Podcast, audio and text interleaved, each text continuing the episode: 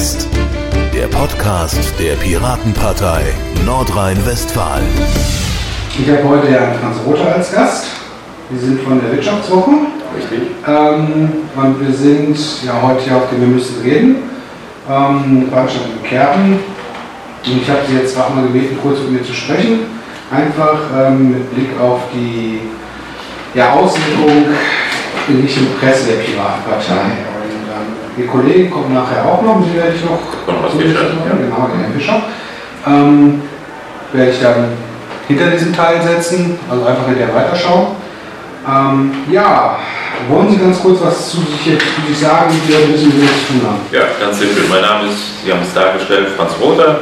Ich bin, kann man glaube ich auch sagen, äh, 54 Jahre alt, äh, wohne in unmittelbarer Nachbarschaft Ihres Beisitzers, des Markus Brühl, und der kam eines Tages auf mich zu, erwähnte Ihre Veranstaltung und erzählte, vielleicht könnte ich als Outsider in Anführungszeichen mal schildern, wie ich die Piraten sehe. Mhm. bin stellvertretender Chefredakteur der Wirtschaftswoche dazu gesagt, ähm, das schon seit äh, fünf Jahren und äh, organisiere das Heft. Bin allerdings nicht im politischen Teil unterwegs, sondern in der Organisation des Blattes, komme eigentlich aus Unternehmensberichterstattung, Mhm. habe aber Politologie studiert und insofern, ähm, ja, kenne ich natürlich auch die Parteienlandschaft in Deutschland und habe natürlich auch verfolgt, was wir dazu berichtet haben und die Mhm. Medien insgesamt.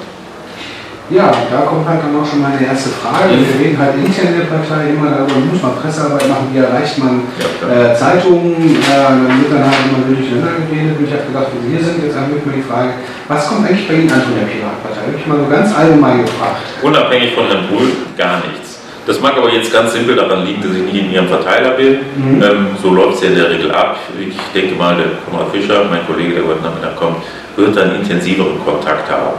Ähm, ich nehme die Partei natürlich als, als Konsument, als Leser verschiedener Publikationen wahr, ähm, aus einem gewissen Blickwinkel heraus. Wir kennen äh, die Situation äh, der Parteien auch aus redaktionsinternen Diskussionen. Es gibt immer wieder Themen, wie aktuell Abhöraffäre Merkel geht oder wie immer man das bezeichnen äh, möchte. Und dann kommt natürlich auch schon mal die Frage auf, wie ist eigentlich die Position der, Piraten äh, zu dieser Partei, äh, zu dieser Problematik. Ähm, ja, ähm, da könnte man dann beispielsweise die Frage ansetzen, wie äußert sich die Partei in, in diesen Angelegenheiten, Mhm. wie wird das kanalisiert, strukturiert, damit es auch die Medienvertreter äh, erreicht. Ja. Ja, das, das bringt ja schon mal die, die, die ganz interessante Frage, ähm, was ist denn bei Ihnen angekommen, was die Piraten dazu sagen? Also nicht mal Die Außenstehenden. Piraten eigentlich relativ wenig. Ähm, man verfolgt das in Talkrunden beispielsweise, wo Netzaktivisten aufgeführt sind, ähm, man die erleben kann. Durch gewisse Hinweise, ich twitter auch ein wenig, habe einen Facebook-Account, kriege ich dann über meine Kontakte mit, ja, das ist ein Pirat etc. pp. Mhm. Aber die treten ja dort nicht geschlossen auf und jedenfalls nicht immer unter der Fahne der Piraten. Ja. Und insofern ist das schon, äh, glaube ich, eins ihrer Probleme, das sie lösen müssen. Also Auftreten der Partei in der Öffentlichkeit und der Kommunikation, wer spricht für was im offiziellen Auftrag oder ist er als Privatmensch unterwegs. Mhm. Ähm, liegt das daran, weil, weil wir die Leute ähm, nicht so deklarieren, nicht so schicken oder da keine gemeinsame Strategie haben? Oder liegt das daran, weil, wie gesagt, die müssen sich natürlich auch in anderen äh, Bewegungen tätig, Ja. nicht Parteien, sondern halt in Bewegungsstrecken, dass sie von der Seite kommen? Ich glaube, das sind verschiedene Faktoren, die jetzt zusammenkommen. Ähm, wenn ich das so richtig verstanden habe, möchten Sie keinen Heldenkult haben, Mhm. schicken ganz gerne dann auch unterschiedliche Leute in solche Routen hinein. Das heißt aber, dass das Face, was nach außen hin wird, fehlt sehr oft und äh, auch durch die Fluktuation, die Sie in entsprechenden Gremien haben, fehlt eine ganz klare Identifikationsmöglichkeit für normale Zuschauer, Zuhörer, Medienkonsumenten. Und das macht die Sache ungeheuer schwer. Auch für uns natürlich auf der anderen Seite. Ähm, eine Pressearbeit fußt ja auf einer langjährigen oder längeren Beziehung. Mhm. Sie brauchen Glaubwürdigkeit, Verlässlichkeit. Ähm, das fehlt nach meinen Feststellungen. Ich mache es ganz vorsichtig an der Stelle, ganz bewusst, weil wie gesagt, der direkte Kontakt bislang nur über ein, Parteimitglied äh, von uns, von Ihnen gegeben ist, ähm, ich das nicht unmittelbar mitkriege. Aber ich kriege natürlich sehr intensiv dann auch mit, wie andere Parteien kommunizieren.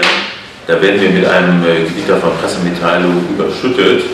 Das ist sehr zurückhaltend bei den Piraten. Das kann man als erfreulich äh, bezeichnen.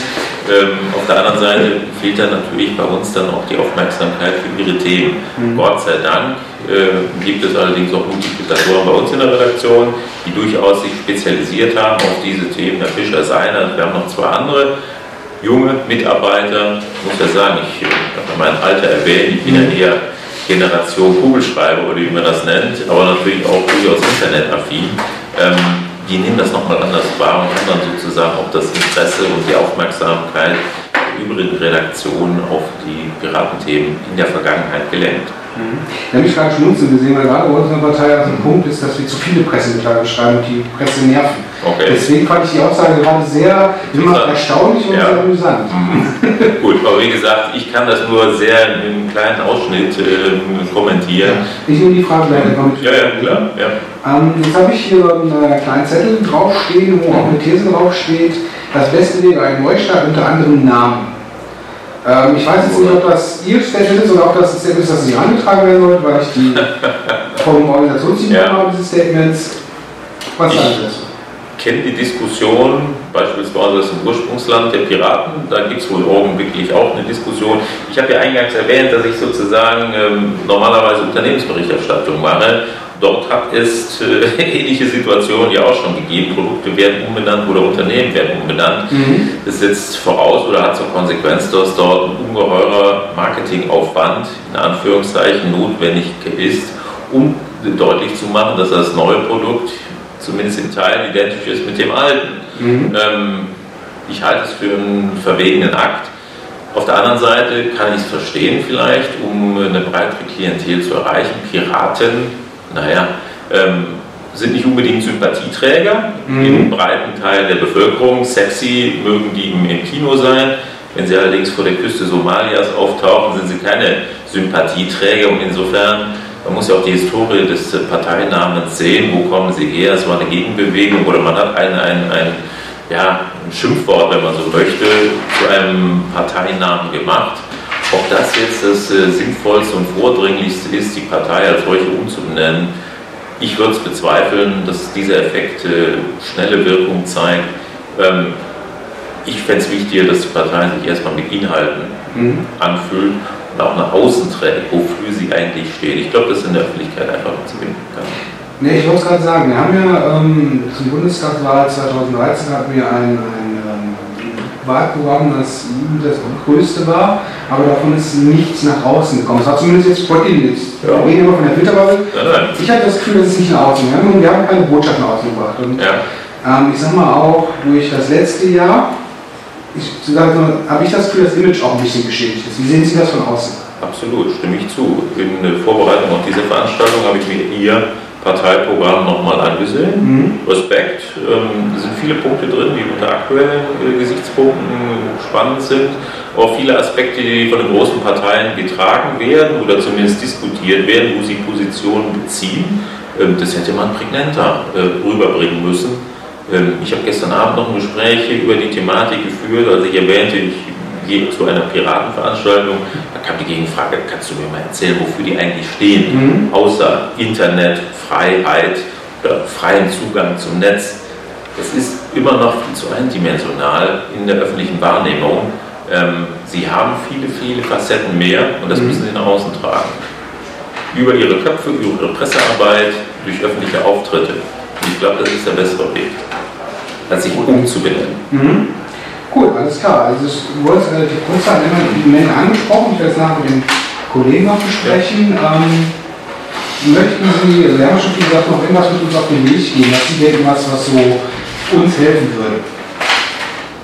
Es wäre wichtig, sozusagen vielleicht auch zu einer Professionalisierung der Organisation zu kommen. Wie gesagt, ich kenne Herrn Brüll ganz gut, mhm. weiß, welche beruflichen Belastungen er ausgesetzt ist, jedenfalls zum Teil. Und sie haben nach wie vor Strukturen, das ist aber auch ihr Prinzip, sozusagen ähm, die Arbeit zu verteilen auf Freizeitpolitiker. Da können sie nicht mithalten, wenn sie eine Landtagsfraktion haben, die auf schwachen Füßen steht, nicht personell, sondern von der Geschäftsführung her.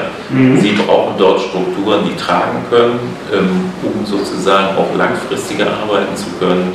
Ähm, potenzielle Wähler, die ja für Sie wichtig sind und auch in Zukunft wichtig sein werden, ähm, erreichen zu können. Und ich glaube, das ist, ist ein, ein, Schlüsselaspekt. Professionalisierung und Schaffung von Strukturen.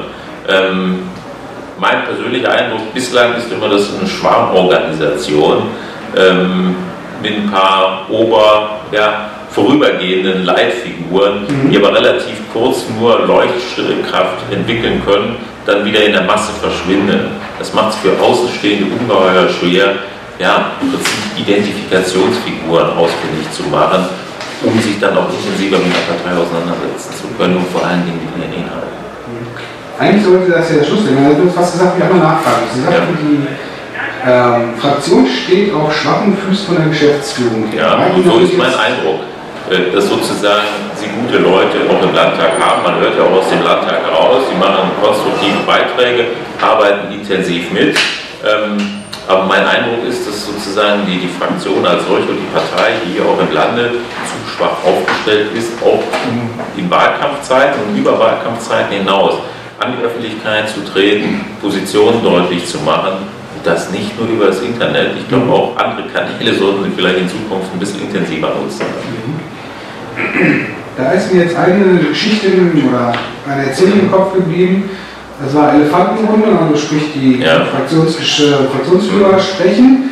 Ähm, die anderen haben gesprochen, Joachim Paul tritt ans äh, Rednerpult und die Kameras bauen ab. Das, ich habe selber nicht erlebt, das ist mir so zugetragen okay. worden. Ähm, ich, ich, wie gesagt, ich weiß nicht, ich könnte jetzt ja, was sagen, ja, wollte natürlich was sagen, warum so. Nein, also wie gesagt, äh, die Szene habe ich selber auch nicht mitbekommen. Ich kann mir nur vorstellen, ich kann mich daran erinnern, es gab Diskussionen, wer überhaupt in diese Elefantenrunde darf, mhm. soll. Dass die Kollegen dort dann der öffentlich-rechtlichen Medien gesagt haben, naja gut, jetzt hatten wir die Elefanten, jetzt kommt die Mücke, mhm. die lassen wir mal außen vor. Cut können wir jetzt nicht gebrauchen. Mhm. Ähm, aber wie gesagt, das habe ich nicht live miterlebt. Aber Sie müssen sich darüber im Klaren sein, ähm, aufgrund der prozentualen des Stimmenanteils, den Sie haben, der relativ überschaubar ist. In NRW war sehr schön mhm. äh, bei der letzten Landtagswahl, aber aktuell, wenn man sich Meinungsumfragen anhört und sich anschaut, dann kommen Sie vielleicht auf 2, 3 Prozent. Sie sind eine Splittergruppe im Augenblick innerhalb dieses Parteienspektrums. Und dementsprechend richtet sich dann auch die Aufmerksamkeit der Medien insgesamt ja, entsprechend nur ein kleines Stückchen auf ihre Partei. Das trifft dann auch andere kleine Parteien, die haben das gleiche Schicksal.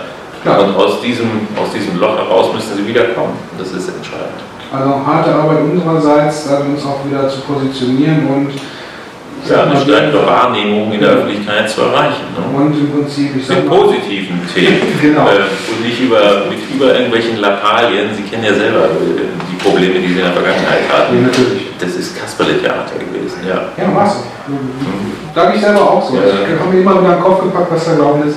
Gut, alles klar. Ich danke ja. Ihnen auf jeden Fall, dass Sie sich die Zeit genommen haben. Äh, wir sehen Sie gleich, äh, oder wenn Sie hier da draußen das Video schaut, bei Profi Podium wieder. Und da freue ich mich auch drauf. Also ich werde es hier verlinken nachher, die beiden Podien, dann könnt ihr euch das direkt klicken und äh, dann auch angucken, was im Podium gesagt wird. Vielen Dank. Bitte. Intro und Outro Musik von Matthias Westlund. East meets West. Veröffentlicht unter Creative Commons Lizenz. Nicht kommerzielle Nutzung und Remix erlaubt. Krähennest bei Twitter. At Krähennest. Mit AE.